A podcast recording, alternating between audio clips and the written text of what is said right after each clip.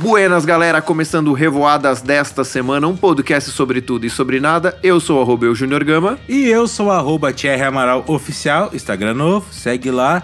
E hoje a gente vai ter a primeira parte da entrevista com o Vinícius Lima, o CEO da Besouro Agência de Fomento Social. Foi uma entrevista sensacional. Lembrando que toda vez que você ouvir esta corujinha, é porque tem algum insight ou ideia interessante logo a seguir. Bora lá ter muitas e muitas revoadas de ideia? Bora lá!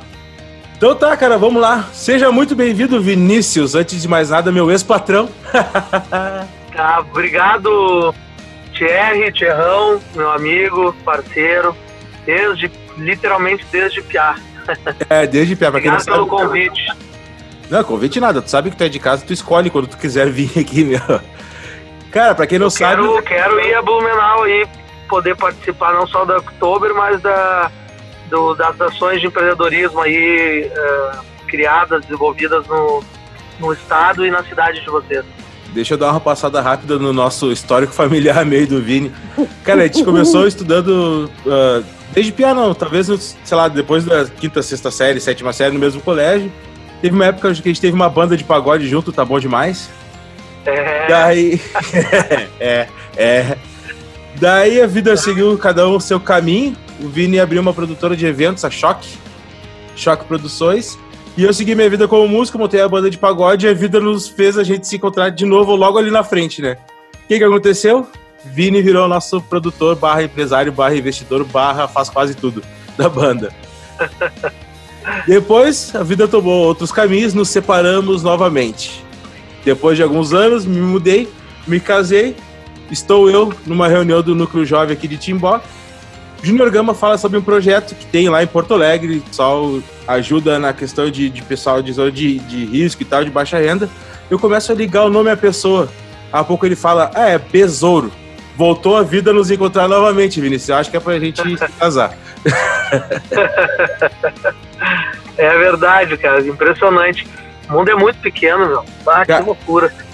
Aquela e... vez que tu me falou que falaram em besouro, eu pensei, pá, como é que os caras sabem lá, né? Porque a gente não tem nenhuma ação, nunca investimos um real em, em, em marketing, embora eu seja formar, mestre em marketing, minha formação tenha no sangue isso, uh, não, é algum negócio que, que ao invés de botar esse dinheiro em marketing, a gente bota nas pessoas, né, para ajudar a desenvolver mais pessoas e mais empreendedores no Brasil, e aí a gente acabou nunca fazendo nenhuma ação para isso mas felizmente devido ao nosso trabalho, assim, uh, o reconhecimento vai chegando, né? E aí as pessoas vão conhecendo e querendo cada vez mais se aproximar e que a gente possa fazer parcerias e tal. Então hoje a gente está conseguindo atender milhares de pessoas justamente por conectar pessoas que têm o mesmo propósito. Então a gente tem um propósito muito parecido com, por exemplo, as associações, uh, uh, fundações e entidades empresariais juvenis que tenham um braço jovem e tal.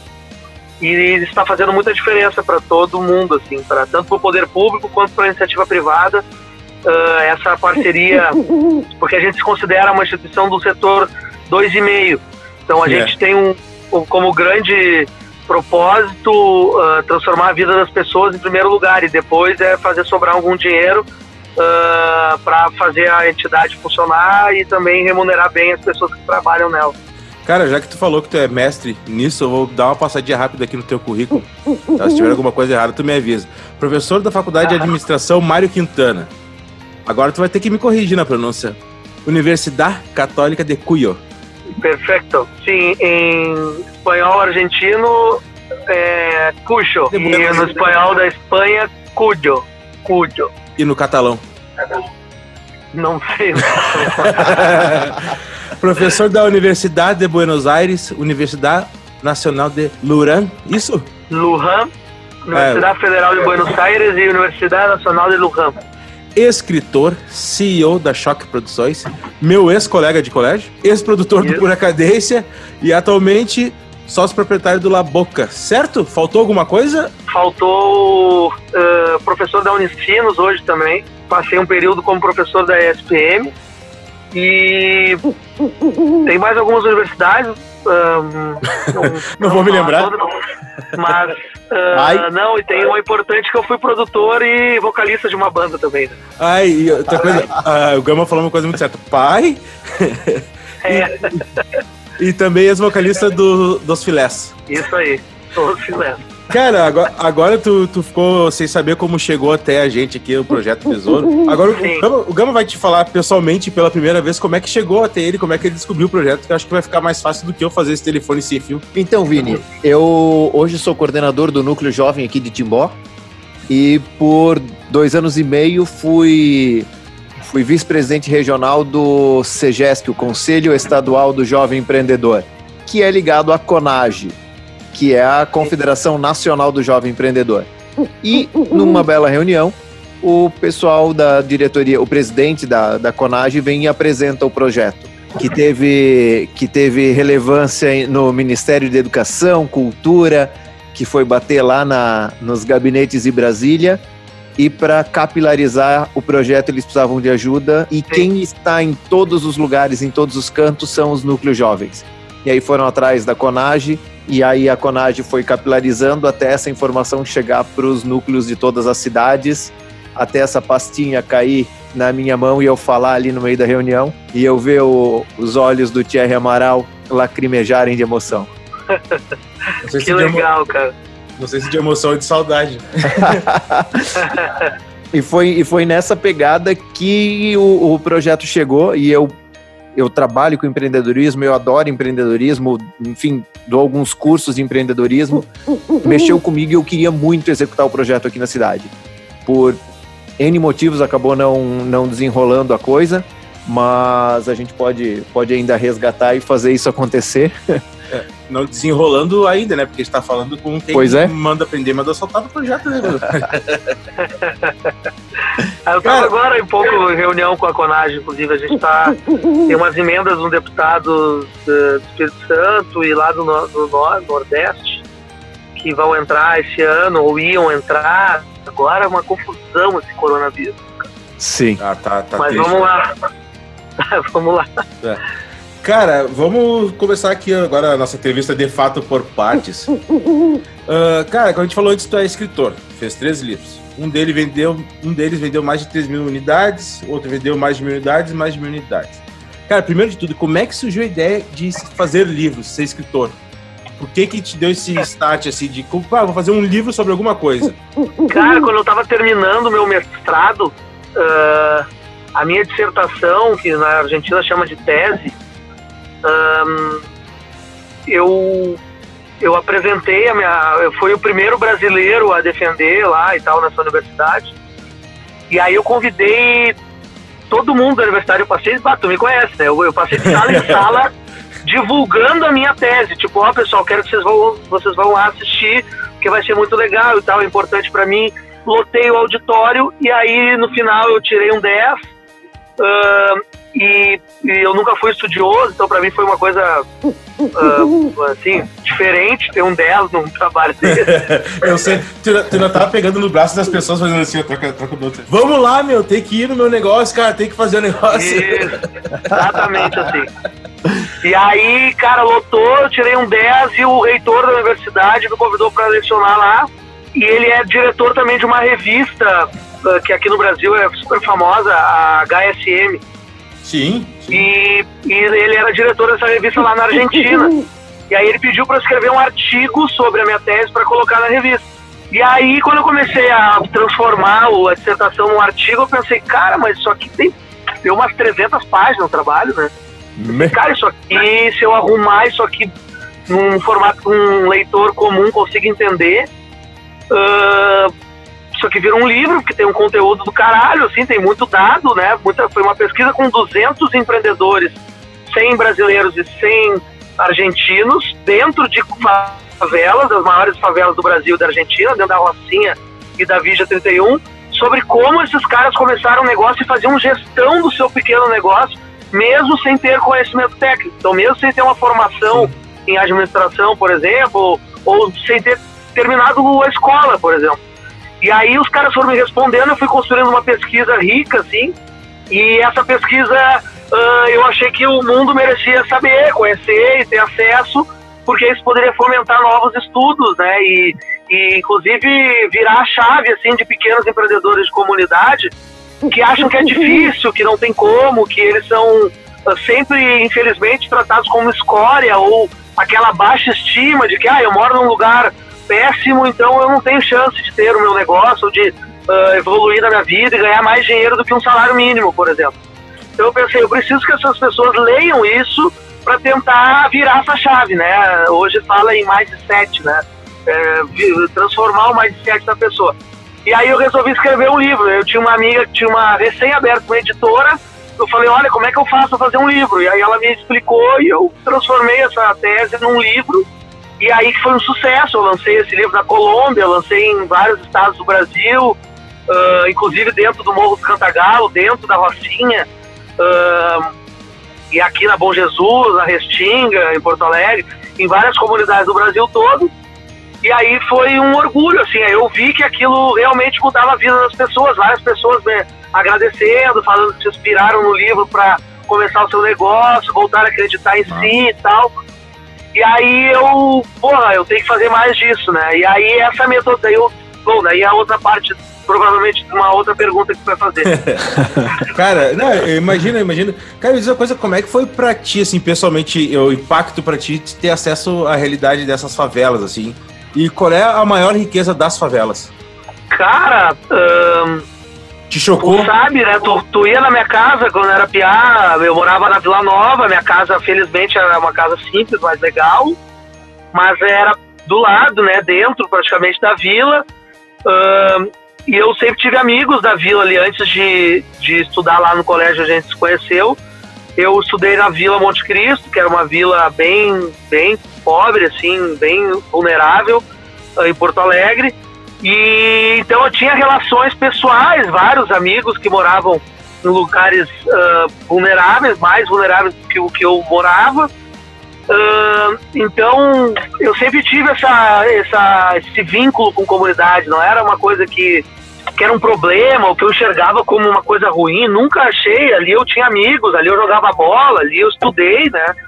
Então, para mim, não tinha nada de diferente. O que tinha diferente era conhecer outras comunidades com, uh, com características, como é que eu posso dizer, características sociais diferentes. E foi o que eu fiz. Fui conhecer outras realidades, que no final das contas é muito parecida com a Vila Nova, com a Monte Cristo, com a Coab, com os lugares aqui de Porto Alegre. É tudo muito parecido no norte e nordeste. Uns com umas dificuldades diferentes das outras, mas no geral, o, a falta de acesso às necessidades básicas da população, que se refere ao poder público, né, o baixo acesso aos serviços públicos, né, de educação, de saúde, assistência social, de rendimento psicológico, uhum. uh, auxílios governamentais e tal. Então, assim, eles têm dificuldade de acesso em todos os lugares do Brasil e do mundo, não é só no Brasil, inclusive. Uhum. Uh, e uma característica que é, para mim, a grande riqueza das comunidades das favelas, uh, das palafitas lá no norte do país, que eu também estive, né? Vilas em cima d'água, né? Bizarro, mas existe. E é de monte, Sim. assim.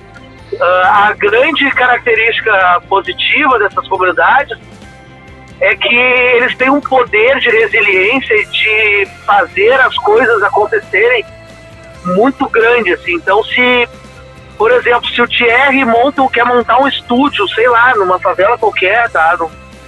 Sei lá, em Santa tem, tá? Tem também comunidades, são diferentes, mas tem em Florianópolis, por exemplo, que eu conheço. Cara, montar uma, um estúdio numa comunidade de Florianópolis com nada, com, com pessoas que estão desempregadas.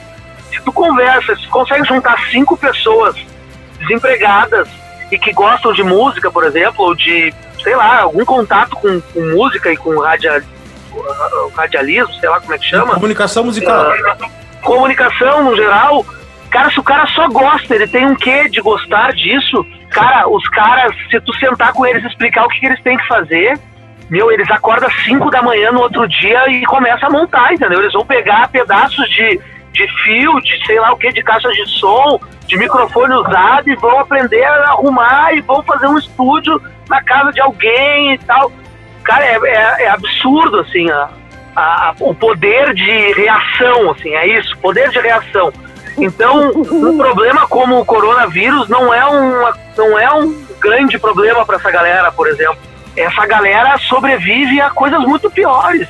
E aí nós falamos, como assim pior? Cara, os caras nascem em cima do esgoto, meu, eles não têm água encanada. Os caras vão, vão todos os dias, eu tive, por exemplo, no Nordeste, é, todos os dias o cara tem que ir com X balde, X litros de água, é, de, de galões de água, para coletar água que eles vão usar o dia inteiro, ou vão usar dois dias, ou vão usar uma semana. Surreal, o cara não tem água, muitos lugares não tem luz, entendeu? E não tem gato, porque não tem luz, não tem nem luz perto para fazer um gato. Cara, isso é incomparável a ter que sair de máscara e, e passar gel nas mãos e não sei o quê. Cara, é incomparável, incomparável. Porque eu ainda vivo, mas tem gente que não vive, vocês talvez estejam distantes disso. Então, para você, talvez nem exista isso. O que eu estou falando agora é uma coisa que é hipotética. Não, mas não é. É mas verdade, é, é real. Mas é o legal da gente ter essa conversa e trazer, porque uh, uh, o nosso público, e quem ouve podcast, quem ouve podcast não, não tem noção do que é isso. Não, não tem o mínimo de noção de quando a gente fala em, pô, vamos montar um projeto para quem está em vulnerabilidade social, eles acham, ah, não, é falta de vontade, tem emprego, é só o cara procurar. Não, não é, o cara não tem. É, o cara não tem condição. O cara não consegue tomar um banho para ir lá pedir qualquer emprego. É, a gente é, não tem essa percepção da, das dificuldades todas que a pessoa tem que ter para sobreviver, para poder acordar e conseguir chegar no final do dia. Perfeito, cara. Infelizmente vivemos numa bolha, né? A base da pirâmide brasileira representa, uh, da pirâmide social brasileira representa cerca de 70%, 67% da população. Então a gente está falando que mais da metade das pessoas que existem no Brasil estão em lugares que a gente chama de invisíveis, que são invisíveis, né? Tanto os locais quanto as pessoas, não sabem. Eu vou dar um bom exemplo e bem prático. É, o próprio governo, cara, ele não, ele não considerava os informais, eu estou falando com propriedade. Sim. Porque eu cansei de fazer reuniões em Ministério da, da, da Economia aonde eu falava em, em, informalidade e as pessoas falavam, não, esses caras não tem como ajudar. E tu sabe que essa foi uma das grandes barreiras do, do projeto Brasil Mais Empreendedor, né? Tem muito preconceito sobre informalidade. Como que tu vai fomentar exato. uma informalidade? É, exato, é um... exato. Então Nossa. foi um gatilho muito bom, cara, muito importante para mim, assim, para o nosso negócio e para a vida dessas pessoas, porque aí ninguém, ninguém queria saber dos informais, agora estão dando dinheiro para os informais, agora eles Sim. existem, tem números. Não, e aí ainda estão falando de, sei lá, 15% da força de trabalho brasileira. E uhum. os caras não estavam nem aí para 15% da força de trabalho, que é quem o besouro trabalha. E a gente precisa pegar esse cara que é informal hoje e formalizar ele. Só que a gente tem que entender que é, uma, é um processo, né? É um processo, ninguém nasce sabendo, ninguém nasce, uh, se torna empreendedor. Eu duvido, assim, que, sei lá, de a cada 100 negócios que abrem no, no Brasil, que 90% não tenha começado sem CNPJ. Ele, é ilusão ah, o cara começar a vender bolo, vender bolo pra, nas esquinas, pra família, pros conhecidos, pros amigos, abrindo um CNPJ antes pra depois vender o bolo. É mentira. É mentira, é se iludir, entendeu? É mentira, o cara vai começar a arrumar, sei lá, vai ser mecânico, vai começar a arrumar ar-condicionado. Ele começa sem nota, sem PJ, sem claro, nada. O, ele, a... ele aprende a arrumar ar-condicionado na internet ele testa com o ar-condicionado da casa dele e no outro dia ele oferece para os amigos dele. E ele não tem o CNPJ. E aí o que, que a gente pode fazer quanto o governo, quanto o poder público ou como sociedade civil organizada? Cara, a gente tem que pegar esse cara que já começou um negócio, tem que ensinar gestão para ele, para que esse negócio dele se transforme num negócio sustentável, que ele tenha um recurso uh, garantido todo mês, para aí ele pensar em se formalizar e poder pagar uma DAS, né, poder pagar um, um tributo todo mês para o governo, um imposto todo mês para o governo, porque aí ele já entende da importância de ter a nota fiscal, de estar regularizado, de ter o alvará, dependendo do negócio dele. Mas isso é um processo de, de uh, uh, cultura e que a gente não trabalhou, e a culpa não é nossa, né? Não foi trabalhada a cultura empreendedora nas escolas, não foi trabalhada a cultura empreendedora nas universidades. São poucas universidades que têm cadeiras dentro da administração para o empreendedorismo, para a abertura de negócio. E, aliás, todas deveriam ter, né? Porque o músico é um empreendedor e não tem uma cadeira de empreendedorismo. Sim. O, o, é psicólogo é um empreendedor muitas vezes porque ele monta um consultório e não sabe nada de gestão, ele só sabe de psicologia. Dentista, advogado, quantos dentista, outros? Dentista, né? advogado, exatamente. O advogado começa um escritório sabendo de lei, cara. Ele não sabe uh, contratar quanto que, quanto, quando, quando é o ponto de equilíbrio dele, como é que ele vai formar preço do serviço dele. Cara, e não vale só- a pena começar com o escritório físico, você não pode começar dentro do escritório, dentro da própria OAB que oferece para todos os advogados. Não só nas faculdades, né, Vini? Nos cursos técnicos também, que formam muitos profissionais, também não tem essa, esse acesso, né? Perfeito, não tem nem no colégio, assim. nem na faculdade, nem no técnico, nem em lugar nenhum, cara. E isso é. E aí tu, tu cria uma sociedade que não sabe o que tá fazendo. Porque no final das contas tu vai formar ah, 100 mil médicos num ano em todo o Brasil e talvez 50% vai se ocupar ah, com, no mercado formal de trabalho, CLT, em algum lugar, ou, ou concursado. E os outros 50% vão abrir clínicas, e aí eles não sabem fazer. Então, E aí faz o quê? Aí eles abrem a clínica e quebram. Aí eles pegam o dinheiro do BNDES lá pra abrir a clínica e aí não conseguem pagar o BNDES. Então a gente, E aí faz o quê? Daí é menos dinheiro pro, pro Brasil, é menos dinheiro pro empreendedor que vai saber o que fazer. A gente tá praticamente todo formando endividados, é isso? Isso, o cara abre já, a gente já sabe que o cara não vai pagar as contas. Porque ele não fez o mínimo de planejamento pro negócio dele. O, zé, o, B- o básico, o beabá. Entendeu? Ele não sabe quanto ele tem que vender para pagar as contas dele no final do mês. E aí eu tô falando de novo com propriedade porque a gente atende pessoas assim. E aí não é só a classe baixa, não é só a base da pirâmide. Estamos falando, inclusive, de pessoas ah, pós-graduadas, formadas, mestres e tal, que não têm essa capacidade gerencial, essa capacidade de administrar um negócio. E aí esses caras às vezes conseguem se safar, conseguem fazer dar certo, porque eles têm grana e conseguem pagar um consultor, contratar um bom profissional da área da administração, normalmente, para gerir o escritório. E aí que vai contratar o, o RH, que vai contratar logística, que vai contratar compras, TI, etc. Comunicação. Mas ele não entende tudo isso que ele tem que fazer. Então, cara, é um problema embrionário, é um problema estrutural que está na cultura do, do- da educação brasileira e mundial, tá? Os Estados Unidos é diferente nisso, a Alemanha é diferente nisso. Os países desenvolvidos têm um, um- uma abertura e, e culturalmente o, o ensino do empreendedorismo como formação já. Ah, ele termina a universidade podendo optar por quero seguir carreira do mercado formal de trabalho ou quero empreender e aí ele fica mais um ano estudando pensando na abertura do negócio dele, por exemplo. Aí é Nossa. outro 500. Montar Sim, um negócio com um ano de planejamento dentro de sala de aula, com um monte de gente te mentorando, né, te dando assessoria, é outros 500. E aí o Brasil ainda está engatinhando nisso, é um, tem um preconceito muito vinculado ao capitalismo, estão formando capitalistas que só querem o dinheiro e blá, blá, blá.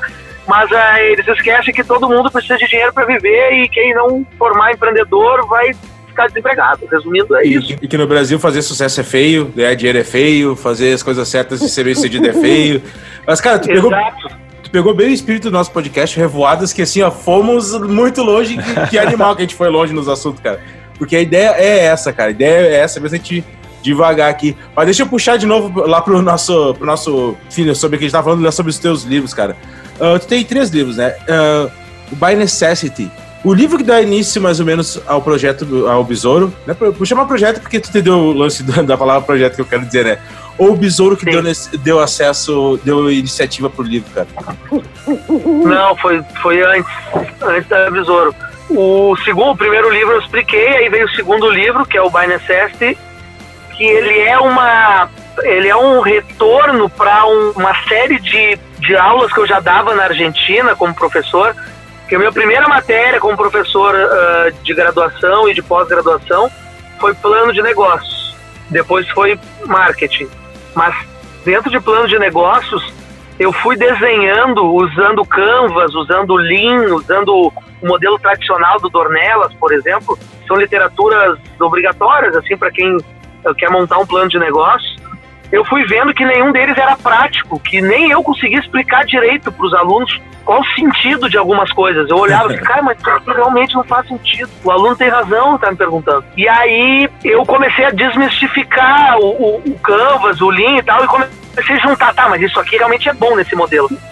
Esse aqui é bom nesse outro modelo. Ah, isso aqui não serve para nada, isso aqui é só encheção de linguiça.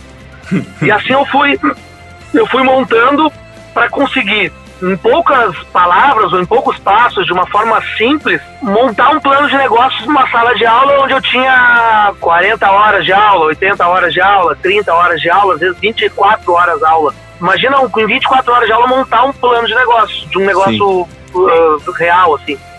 E aí eu, eu tentei montar uma metodologia para ensinar para essa galera que eu chamei de Buy Necessity, por quê? Porque era para quem queria montar um negócio rápido e com pouco recurso. Já pensando na minha, no, usando os conteúdos que eu aprendi no meu mestrado, na minha tese, no meu primeiro livro, que é como é que esses caras fizeram sem dinheiro para montar um negócio. Porque sem dinheiro e sem conhecimento, o cara deve ter feito um negócio muito rápido, muito louco, né? Sim. Como é que ele fez? E aí eu peguei como é que esses caras faziam nas comunidades, juntei com as literaturas existentes e montei uma nova, um novo método que eu chamei de By Necessity Business Plan. Por que, que eu botei em inglês? Porque eu sou um cara bem contra assim, utilizar expressões em inglês, mas eu coloquei em inglês justamente pelo preconceito existente entre a academia, as academias brasileiras e internacionais para com eh, conteúdos brasileiros, portugueses, não só brasileiros, tá? Infelizmente, quando tu busca na, na internet algum conteúdo em inglês principalmente, tu acredita que a referência seja maravilhosa e tal, porque tem uma imagem de primeiro mundo em todos os sentidos, o inglês, né? E o espanhol tá ali em segundo lugar. E aí o português está em terceiro, junto com, com, com o chinês, né? Com, com o mandarim eu botei em português, eu botei em inglês, cara, justamente para chamar atenção no Google. Ah, se um dia alguém quiser saber da minha metodologia, o cara vai voltar e vai falar, pô, deve ser bom esse negócio. Já começou, já começou o assunto falando que era mestre em marketing e colocou em prática, né? E eu botei esse nome e fiz o um livro em português e espanhol. Então eu tenho um lado do livro, ele está todo em português, e o outro lado dele está todo traduzido para o espanhol, porque eu lecionava lá, eu vendia o livro lá também, fiz o lançamento de livros na Colômbia, que também fala espanhol. E, e a capa em inglês. E a capa, o nome é em inglês. Tá, em mandarim, em mandarim tá, tá a Binha ali do lado ou não? É, a, a, a orelha, a orelha tá em mandarim. Não, ah, não, ainda não, mas a gente está em negociação já faz um tempo com o governo chinês e talvez vá rolar projeto lá. Agora não sei mais nada, mas ia rolar. mas se tu quiser em alemão, se tu quiser em alemão, eu posso dar uma ajuda aí, cara. Aqui na região. Ah, é verdade. É, lá atrás tu falou que a, a, a ideia dos projetos é cuidar dessa galera que é invisível. E aí, já que tu comentou também do interesse de se aproximar de algo em Santa Catarina, já ouviu falar do projeto Cidades Invisíveis? Sim, eu não, eu, eu conheço, mas não, não consegui, nunca consegui conversar com ninguém da.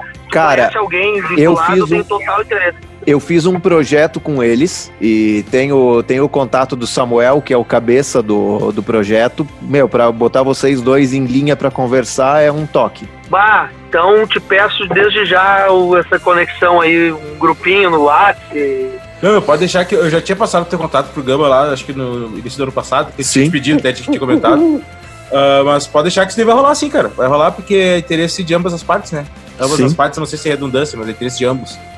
Não, vamos botar em contato sim, vai ser. O, o projeto dos caras, eu sou apaixonado, é, é sensacional e o, o, Cidades Invisíveis, a Besouro, por tudo que eu já vi também, é muito, muito, muito, muito foda e colocar vocês em, em linha e ver o projeto rodar aqui vai ser. E então, galera, desculpa atrapalhar. Vamos interrompendo por aqui este episódio. Primeira parte da entrevista tá massa, né? Semana que vem tem a segunda parte. Falou, fui!